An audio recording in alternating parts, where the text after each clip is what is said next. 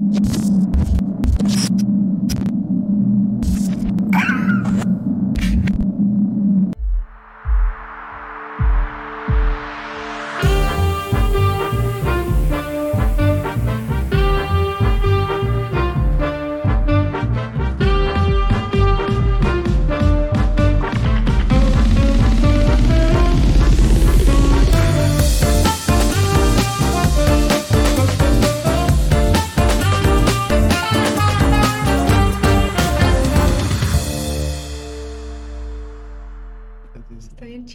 Súper profesional. Buenas tardes. Nos, eh, nos encanta estar una vez más con ustedes en un episodio más de Regiópolis.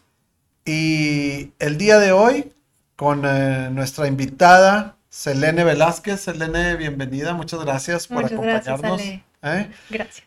Y quisiera empezar, Selene, contigo por eh, platicar un poquito con, con la audiencia acerca de, de ese antecedente tan, tan interesante que me estabas platicando, de, de- de- cómo llegaste a, a- desarrollar esta pasión. Acuérdate que en este podcast eh, invitamos a gente que, que su característica principal sea esa pasión por la ciudad. Pero en tu caso, eh, esa pasión tiene también este, otras raíces y, y- y- y- y otras cuestiones ahí bien interesantes que ahorita nos platicarás. Selene es egresada de la Facultad de Arquitectura también. Tienes tu, tu máster en restauración en Guanajuato. Sí, de sitios y monumentos. Así es. Aparte estás ya en, en- en- en- con tu, dedicándote a tu doctorado, ¿no? En el tema de, de- de restauración y demás. Más bien, estoy investigando la policromía en la arquitectura vernácula del Valle de las Salinas. Entonces, ¿Qué hueles? ¿Eh? ¿Eh? Yo lo, resu- lo resumí como restauración, pero nada que ver. Eso es algo mucho más, mucho más complicado que eso. Pero me encanta lo que estabas platicando tú de, de- de cómo en esa, en esa búsqueda, y ahorita entramos al tema, obviamente, principal de la plática, pero, pero creo que todo esto arroja mucho eh, eh, de- del- del porqué de tu, de tu inquietud, de tu preocupación. Eh, ese antecedente tuyo de cómo de, de- de pequeña eh, tuviste la oportunidad de acompañar a tu papá recorriendo gran parte de la ciudad y del estado, ¿no? claro. Uy, lo que sucede es que, am, pues desde niña, yo iba, sobre todo con mi papá, con, con los dos, pero con mi papá, que es ingeniero mecánico, electricista, y de repente le tocaba arreglar lavadoras, por ejemplo, en algún municipio, ¿no? O refrigeradores y demás. Entonces, siempre lo acompañaba. Nosotros tuvimos una infancia y juventud, por ejemplo, con mis papás, que no era que saliéramos de vacaciones. O sea, nuestras vacaciones era ir al Puente del Papa, por ejemplo, los domingos a la Pulga y recorrer, no sé, la ciudad o como bien te digo, por ejemplo, el estado con mi papá. Esas eran como nuestras vacaciones, eran las formas de empezar a conocer y recorrer. Entonces lo aprovechábamos y vaya que lo aprovechábamos al 100. Y entonces así fue que yo empecé a conocer, obviamente primero Monterrey. Mis papás, bueno, difer- en diferentes lugares, pero yo desde los cinco años viví con ellos en Mederos, en la zona sur de la ciudad de Monterrey. Entonces yo estaba como muy pegada hacia las montañas, me iba a caminar la estanzuela y todo, pero conocía obviamente también el centro porque veníamos por herramienta que mi papá conseguía para poder trabajar en la pulga del puente del Papa y con mis tías iba a los puesteros de colegio civil, esos puesteros que todo el mundo odia, pero que realmente sacaba de apuros y saca a muchísimas personas, porque de hecho por eso ves a tanto movimiento por allá. Entonces desde niña he andado en el centro y en todo el estado recorriendo, ¿no? Y en el momento en que voy recorriendo todo, empiezo a conocer y algo que ahora hago de manera muchísimo más recurrente y que hasta tengo como una pequeña sección que se llama así, que lo que hacía y lo que hago es leer la ciudad, ¿no? Entonces desde entonces empecé a leer lo que tenía enfrente de mí. Fíjate, qué interesante. Por eso decía yo que, este antecedente es muy importante para lo, para lo que haces hoy en día, ¿no? Y luego esa parte tuya también bien interesante de que tú empezaste estudiando medicina y cómo... eh, me encantó esta, esta parte de, pero cuéntala tú de, cómo, te, más bien te relacionaste con la arquitectura por el lugar donde estudiaste medicina. Claro. Lo yo quería, yo tenía pensado estudiar tres carreras en mi vida. Una era comunicaciones, porque me encanta el periodismo y me encanta la comunicación, me parece como exquisito, pero o era comunicaciones o si no, era medicina, porque mi sueño era ser traumatóloga y si no, arquitectura, ¿no? Pero entonces era como loquísimo porque, mm, no sé, periodismo, ahora sí que fue que me dijeron, no, pero ¿cómo te vas a ir al periodismo? Yo, bueno, pues es que entonces lo que sigue que me encanta es medicina. Y entonces a los 16 años, porque entré chiquita a la escuela, entré desde los 5, entonces a los 16 años fui a hacer el examen para entrar a la Autónoma de Nuevo León a medicina. Y yo creo que de las pocas veces que he visto muy orgulloso a mi papá de mí fue cuando fuimos a ver las listas y resulta que yo supe que había quedado porque me acuerdo que me fui en el metro, llegué en el metro, no sé cómo mi papá ya estaba ahí, mi mamá también. Entonces vi de lejos la cara de mi papá y dije, güey, sí quedé. Entonces, resulta que, pues me dice, ve a ver las listas, veo las listas y quedé, ¿no? Entonces, fue loquísimo porque entrando a medicina yo, o sea, soy súper fan de las estructuras óseas, o sea, me encantan. Entonces era como muy feliz con todo lo que tuviera que ver, obviamente, con, con huesos, con anatomía. Y era muy feliz en medicina, pero de repente me di cuenta que era más feliz viendo el mural de medicina y viendo el edificio de medicina, ¿no? O sea, quien no lo conoce, bueno, no sé si es como tan fácil entrar, pero vayan, es realmente bellísimo. Entonces, estando ahí fue cuando yo me di cuenta, bueno, realmente me gusta medicina o me gusta arquitectura, ¿no? Entonces decido moverme a arquitectura. Entonces está loquísimo porque después de haber entrado a medicina, hago el concurso, bueno, el examen para poder entrar a la Facultad de Arquitectura, de nuevo en la Autónoma de Nuevo León, y entro. Pero está muy raro porque en todas estas carreras, bueno, en todas, supongo, pero tienes que observar muchísimo, ¿no? O sea, tanto por ejemplo como en medicina y obviamente en arquitectura. Y entonces hubo un momento que cuando yo estaba en arquitectura y estoy hablando mucho en algún momento, por favor, deténme, Ale, eh, de repente ya estando en arquitectura no, no me sentía que quería ser arquitecto. O sea, no me gustaba lo que veía ahí, ¿no? Entonces entro a estudiar fotografía, también en artes visuales, entonces por eso quien, quien me conoce y quien no, ya después les, les contaré en dónde pueden ver las fotografías que hago.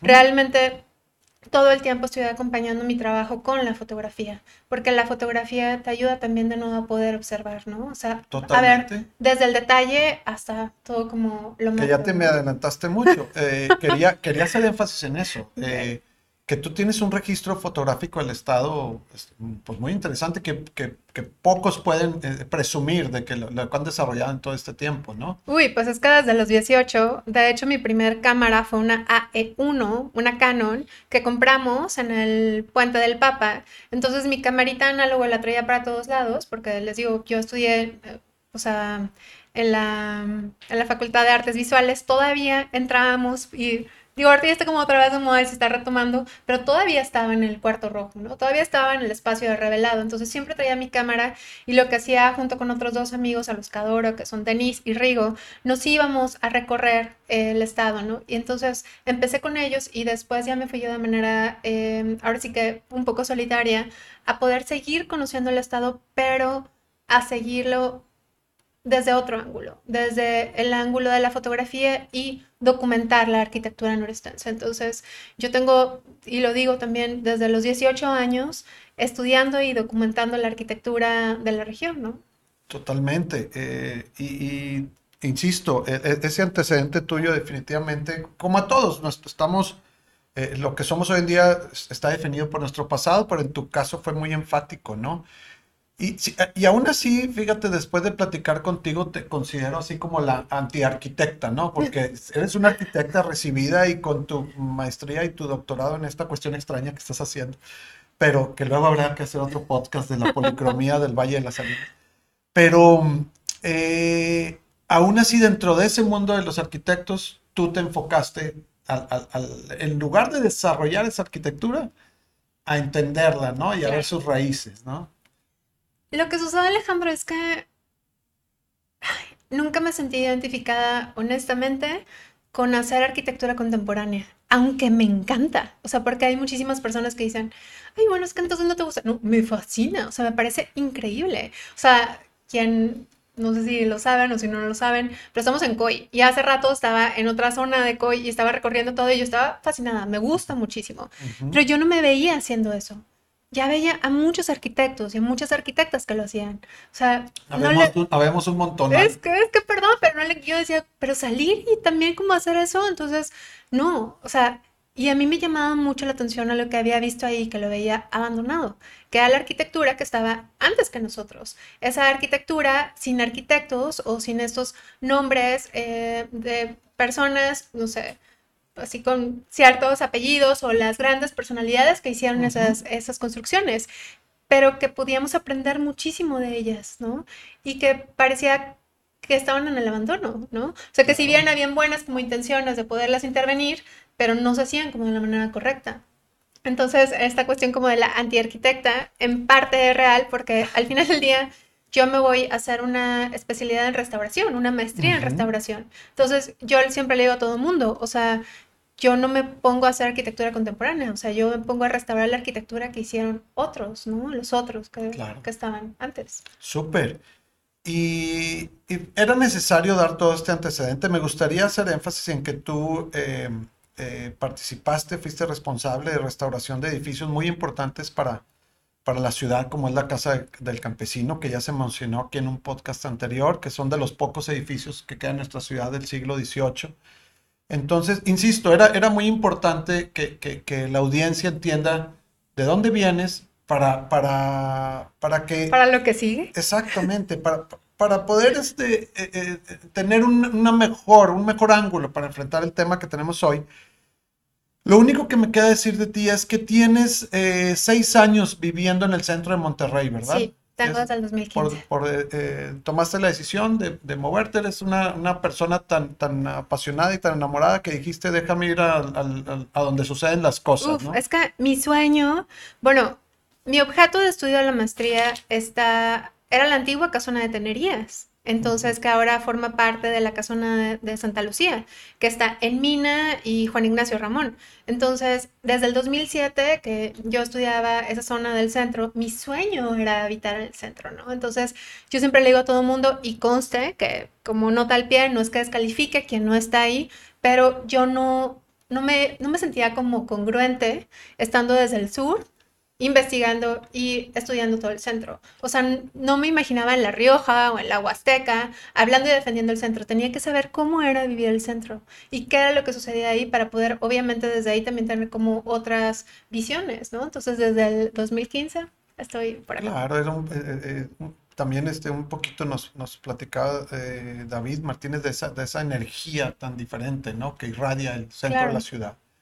Y una vez dicho eso, entramos, eh, ahora sí, porque si, si nuestra audiencia cree que vamos a platicar de tu experiencia como, como en restauración con tu compañía restaurica y de, y de cómo enfrentas esos incluso cráneos de dientes de sable y demás, este, pues no, no va a ser hoy el día. Vamos a hablar de otra cosa. Eh, gentrificación.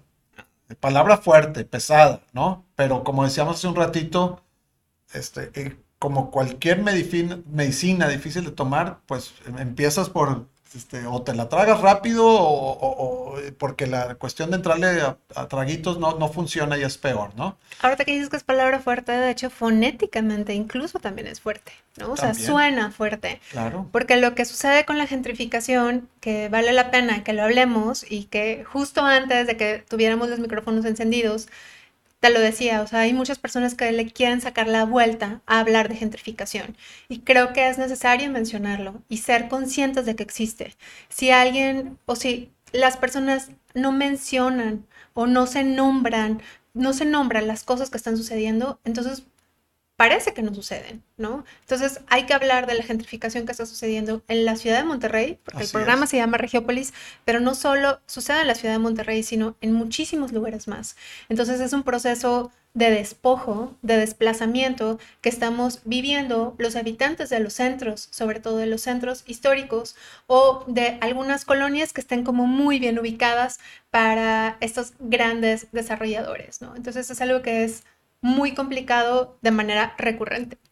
Claro, es el, término, eh, digo, para los que no, no, están en el medio, hablamos así en, este tono de él, porque, incluso su, raíz ahí es, es, interesante, ¿no? Es, habla de, como ya lo dijiste, de, cómo zonas de las ciudades son intervenidas por, por, otras, eh, eh, eh, por desarrolladores, por empresas, por, por personas que tienen intereses ahí y que implican un desplazamiento de los habitantes originales, ¿no? Y ese desplazamiento se puede dar por maneras violentas o por formas muy tranquilas, como de repente empezar a encarecer los costos, ¿no? O sea, de repente, no sé, imagínate que rentas una casita en el centro y la renta está en 5 mil pesos, ¿ok?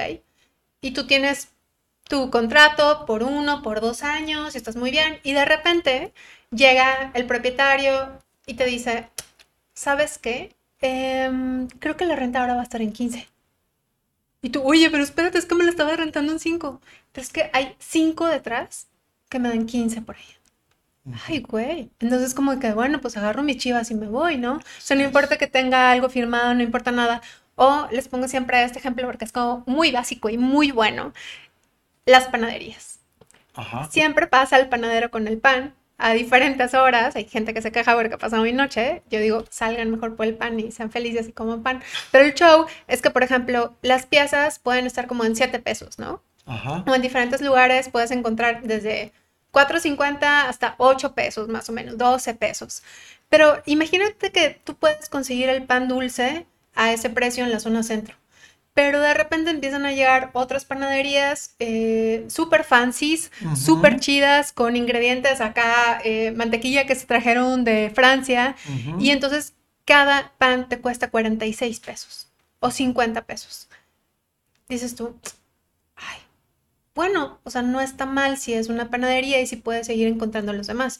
El problema es cuando de repente se empiezan a llenar de puras panaderías en donde cada pieza te cuesta 46 o 50 pesos y tu nivel adquisitivo es para las piezas de 7 pesos. Entonces, de repente, es muy complicado. No está mal que existan los dos. Y lo interesante es eso, que se encuentre un equilibrio. De, no sé, puedes encontrar estos panes deliciosos de 50 pesos, pero que también puedes encontrar estos panes deliciosos de 7 pesos. Bueno, ahí sí, ahí te estás adelantando este, muchísimo al, al tema de encontrar el punto de equilibrio y ahorita este, nos, vamos para allá, ojalá y, tengamos este, buen tiempo para, hablar de eso, porque es complejo, no hay una receta para solucionarlo. Pero mientras hablemos, por ejemplo, de, por poner ejemplos mm, totalmente desasociados, si tú quieres, con, lo que sucede en Monterrey, pero en, uno cuando viaja como turista, no como viajero, ¿verdad? Es, este, Paul Bowles decía que hay una diferencia infinita entre los dos términos que vas a, a, Nueva York y dices, oye, qué padre está ahora ir a Brooklyn, ¿no? Y, y super hipster y encuentro, como dices tú, el pan de no sé qué tantos dólares que, que tiene ahí, este, el merengue de no sé dónde. Y oye, súper, como turista sí. El asunto es que no te puedes a pensar que Brooklyn era un barrio tradicional en el que efectivamente se encontraba el deli, se encontraba la panadería, se encontraba... Y, hablando de eso, es una ciudad de primer mundo, ¿no? Y luego lo vas trasladando todo eso a, México DF, por ejemplo, ya para regionalizarlo más. Ahorita platicamos. Ok.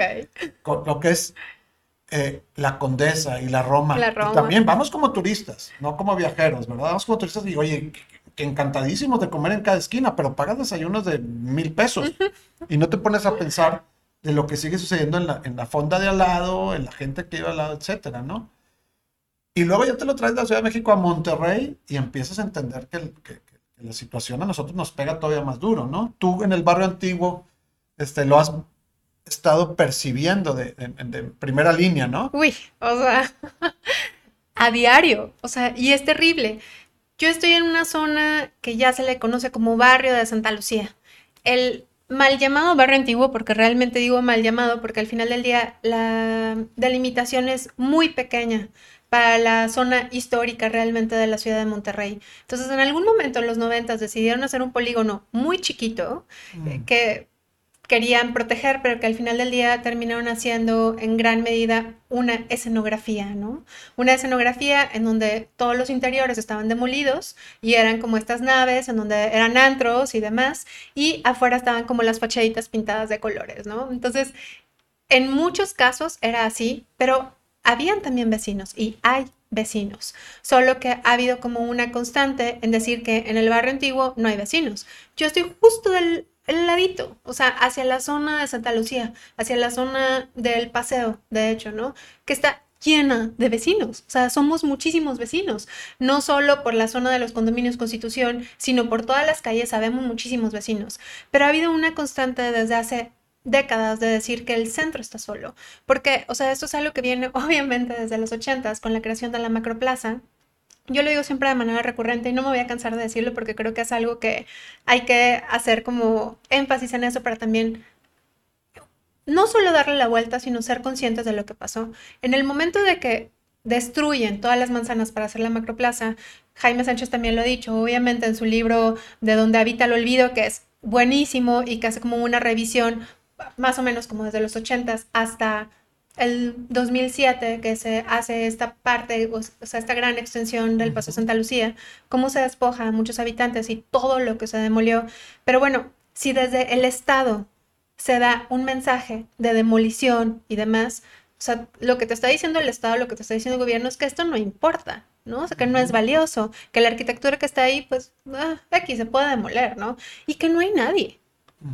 O bueno, que pues lo reubicas, no pasa nada si lo reubicas. Entonces, eso ha sido una constante incluso ahora. A mí me da muchísima risa porque cuando hay vecinos que se quejan o que nos quejamos en las redes sociales sobre las violencias que hay en muchos sentidos en el centro, tanto violencias, por ejemplo, sí, de asaltos y demás, pero estas violencias de las nuevas construcciones, por ejemplo, que están haciendo, que empiezan con el martillazo a las 8 de la mañana y son las 2 de la mañana y continúan con estas lámparas gigantes que parece que nuestra casa está completamente iluminada, las vibraciones, los socavones, como el que hay en mi casa y que ahorita les cuento de eso, es una onda de violencia hasta cierto punto silenciosa, ¿no? Silenciosa aunque escuches, por ejemplo, cómo están tronando ahí el piso para poder hacer eh, los estacionamientos subterráneos, pero son violencias, ¿no? Entonces, cuando uno se queja en las redes sociales, hay muchísimas personas, Alejandro, que salen a decir, pero pues también ustedes, ¿por qué están viviendo en el centro? Váyanse de ahí. O sea, porque quieren vivir en el centro. O cuando nos quejábamos, por ejemplo, prepandemia, de todo el desmadre, de todo el ruidazo que hay, obviamente, con los antros, es, pues, ¿para qué se van a vivir al barrio antiguo? Ah, es como, ay, güey, no se me había ocurrido. No sé si me voy a, a mi casa de la Huasteca o de Vallalto. Oye, espérate. O sea, no. O sea, es lo que tenemos, o sea, después de muchísimo trabajo o incluso por herencias familiares. O sea, son muchísimas personas que han evitado el centro por décadas. Entonces, de repente es como súper chistoso que alguien venga a decirte, pues tú que quieres vivir ahí. Ah, o sea, tú que quieres vivir ahí, ¿no? Pero de repente vienen los grandes desarrolladores o también desde el Estado a decir, queremos redensificar el centro, queremos que todo el mundo se vaya a vivir al centro. Espérate, güey. ¿Y los que vivimos aquí qué? O sea, pareciera que nunca se han dado cuenta que ahí seguimos, ¿no? Entonces es algo como también muy interesante y muy difícil. O sea, ¿por qué redensificar de esa manera? Y la redensificación va ligada con la gentrificación. Sí, eh, totalmente. Fíjate, ahorita que mencionabas eh, muy rápidamente lo de la macroplaza, se habla de, tres grandes proyectos que, que, han venido a modificar la, la, percepción, no la percepción, la manera de cómo funcionaba el centro desde antes. ¿no? El, primero es la macroplaza, en aquel entonces, que, que, que el resultado actual, bueno, ya infortunadamente, como decías tú en el libro que mencionabas, pues vas perdiendo ahí eh, todo ese sentido de lo que era antes y ya los, las nuevas generaciones nacieron y ven la macroplaza y creen que así fue siempre. Sin embargo, hay un par de proyectos más que han ido preparando el centro para lo que sea, ¿no? uno es el, el, metro, que el metro hasta el día de hoy sigue siendo súper polémico también, pero, pero fue una fue una agresión muy dura mientras sucedió, ¿no? Y era para preparar el centro para todo esto. ¿Para qué? Pues todavía no sabemos. Y la otra es el, el todo, la, la, la, la, reconstrucción del Paseo Santa Lucía, ¿no?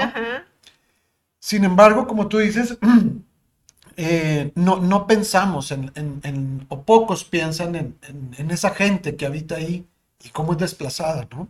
Claro, porque obviamente es muchísimo más fácil decir que no hay nadie o es muy fácil decir que las construcciones que están ahí no sirven.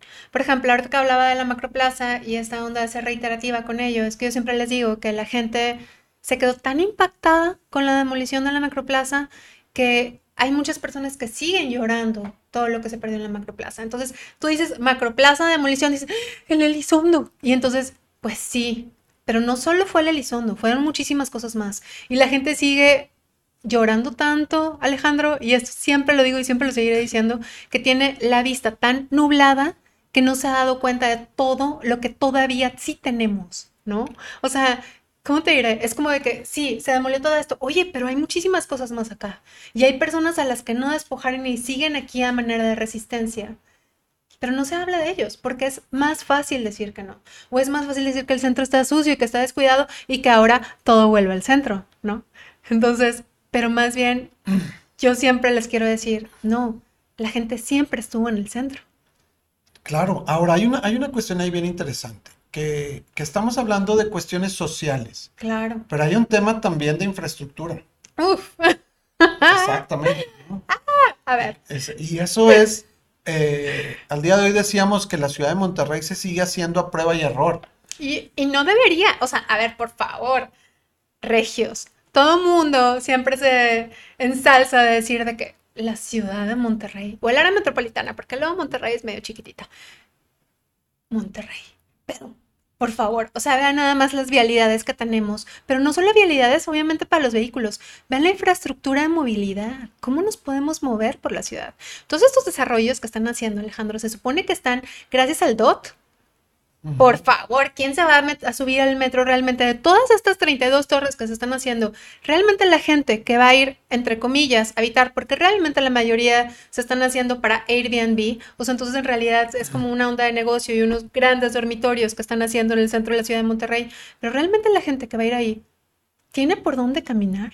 ¿Tiene banquetas? ¿Tiene dónde ir a hacer despensa? Que es lo que platicábamos también hace poco. ¿Realmente pueden ir a hacer despensa en el centro? Bueno, claro, está el mesón estrella, pero nada más con el mesón estrella. O sea, hay, hay lugares en donde te puedas ir a estudiar. O sea, si, si van a ir familias, ¿qué, ¿realmente qué más puedes hacer en el centro? Entonces, falta muchísima más infraestructura. Entonces, ¿de qué va? Eh, es complejo. mira, en, en términos de infraestructura no infortunadamente no, no, no, no podría, y yo y, lo peor, mucha gente no podría decir realmente si hay planes para subsanar todas esas carencias que tenemos hoy en día. Pero una buena noticia que sí te puedo dar es que nosotros, tú sabes, yo en alguna parte, eh, de alguna manera estamos del lado del apoyo a todo este desarrollo del centro, es que cada vez los desarrolladores cambian su visión, cambian su manera y cambian su manera de proceder y, y hay tantas ganas de hacer ciudad y hacerla bien que estamos sorprendidos. ¿eh? Cada proyecto que, que, empieza a surgir en el centro viene de la mano con, con, con trastocar una parte de la ciudad que, que, se diga, ok, esto se va a aportar, esto se va a beneficiar, esto se va a equipar con parques y demás. Es difícil porque no se encuentra el, el, el, el apoyo siempre.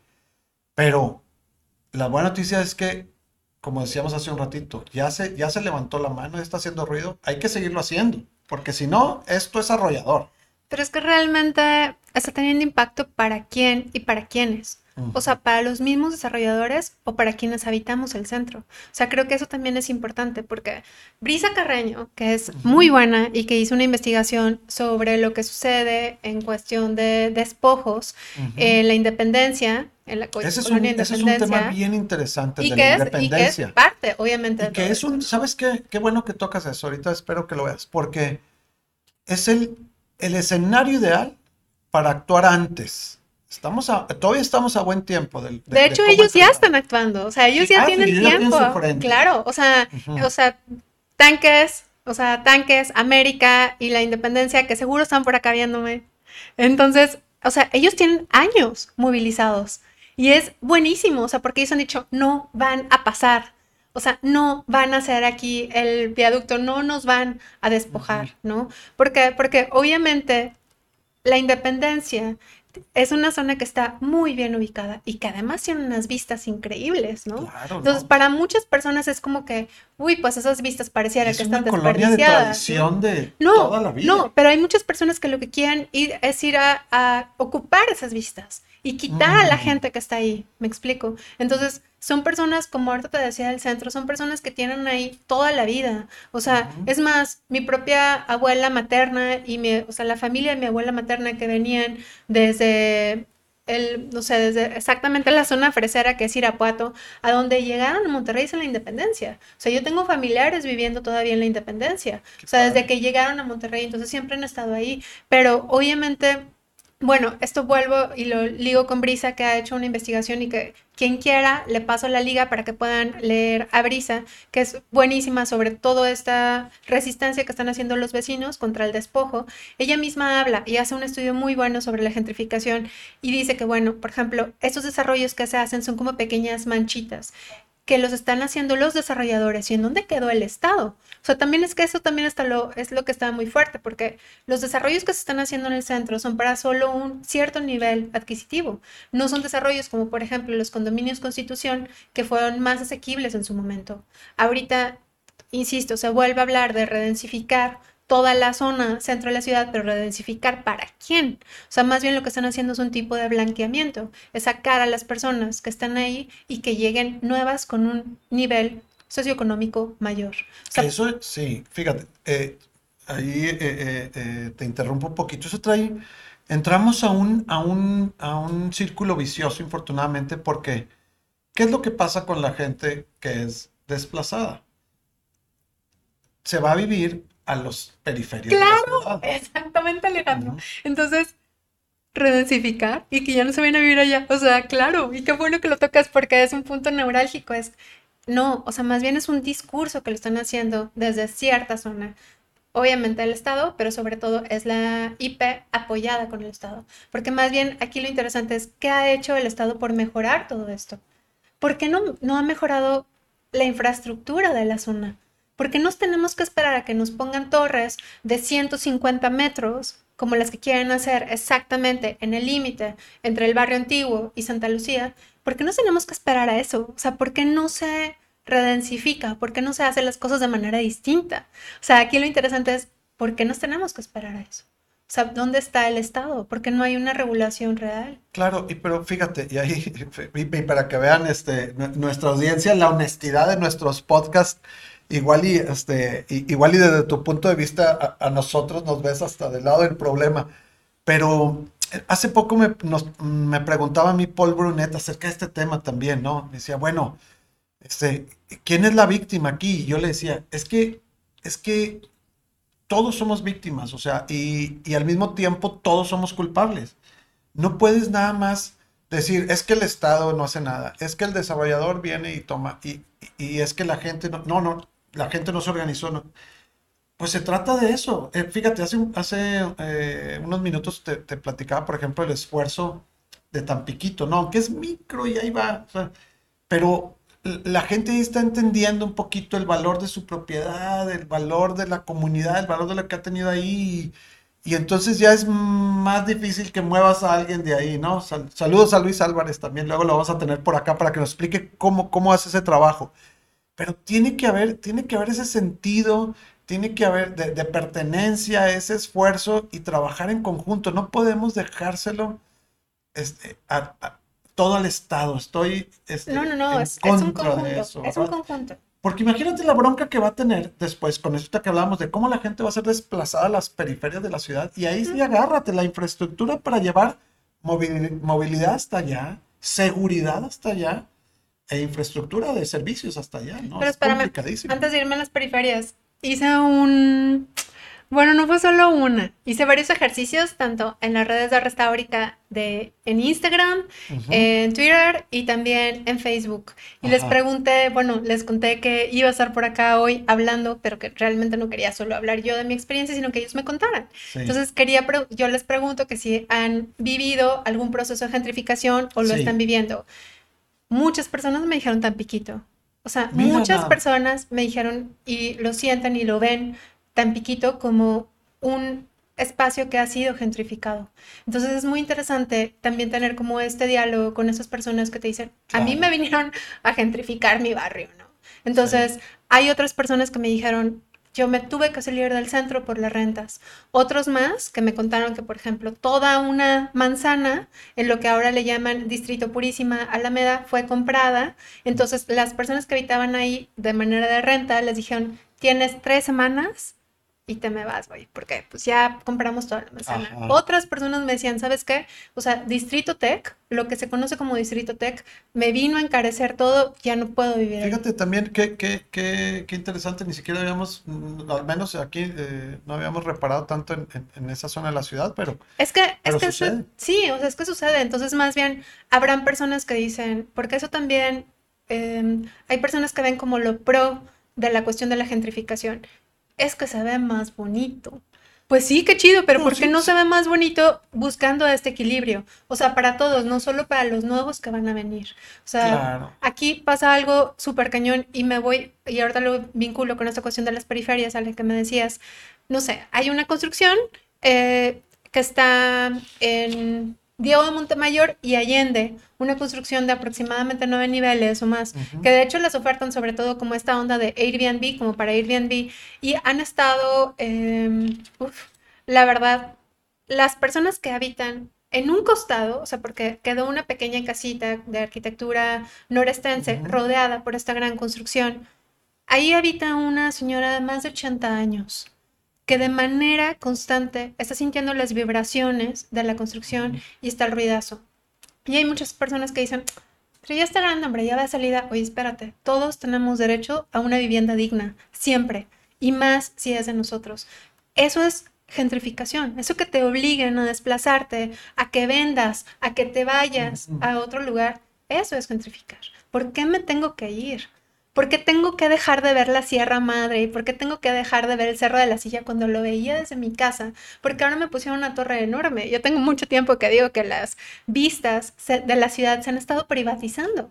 Entonces, en algún momento que lo, que lo mencioné, uf, yo creo que una de las cosas, y hace años de eso, mucha gente, por ejemplo, saltó de que, claro que no, y no sé qué. Cuando les pusieron la torre enfrente, se quedaron, güey, Puede ser que sí. Entonces, realmente ya quién puede ver la ciudad, quién puede ver las montañas, quién puede... Claro, ahora, algo que hemos también eh, eh, tratado en este podcast es que eh, obviamente el progreso es implacable y no se detiene. Y en el caso de Monterrey, tenemos, yo soy optimista en sentido, siempre tenemos la esperanza. Monterrey hace tiempo, hace muchos años, perdió el sentido de, de, de o sea, iba muy en esta línea de que el, mientras progresemos, no importa sobre qué nos paremos. Pero poco a poco, poco a poco va cambiando, va cambiando, va cambiando, va cambiando. Yo tengo mucha esperanza en que todo esto se va a resolver.